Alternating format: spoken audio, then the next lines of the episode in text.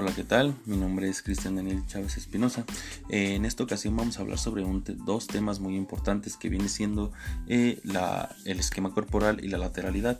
Eh, vamos a hablar sobre los rasgos más significativos de lo que es el esquema corporal y la lateralidad como tal, así definiendo cada uno de estos.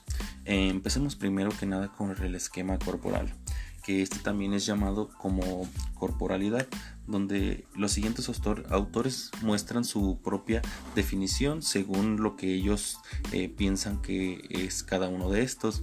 Eh, empecemos primero por Pick y Bayer, que mencionan que el esquema corporal va en la organización de las sensaciones corporales que va una hacia sí mismo y otra hacia el mundo exterior.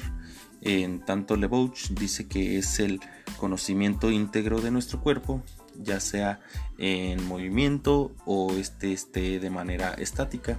Entonces, siendo así que la corporalidad está conformada por la percepción, el plano motor, las relaciones y su carácter, y aparte la escuela, este esquema corporal se, se trabaja y se va desarrollando a lo largo del tiempo a través de estímulos como bien sabemos, no nacemos con esta parte, sino que eh, conforme vamos pasando el tiempo eh, y, vamos creciendo, se va desarrollando como de manera eh, muy habitual, donde podemos ya definirnos como tal y poder localizar y entender la parte de lo que es el esquema corporal, así pudiéndolo entender de manera íntegra y total. Ahora, por la parte de la lateralidad, es lo que predomina. Em, es en las partes del cuerpo de manera simétrica, donde el plano sagital, que es el que divide el cuerpo en dos partes, o sea que cuando lo divides tenemos dos hemisferios, siendo la parte izquierda y derecha.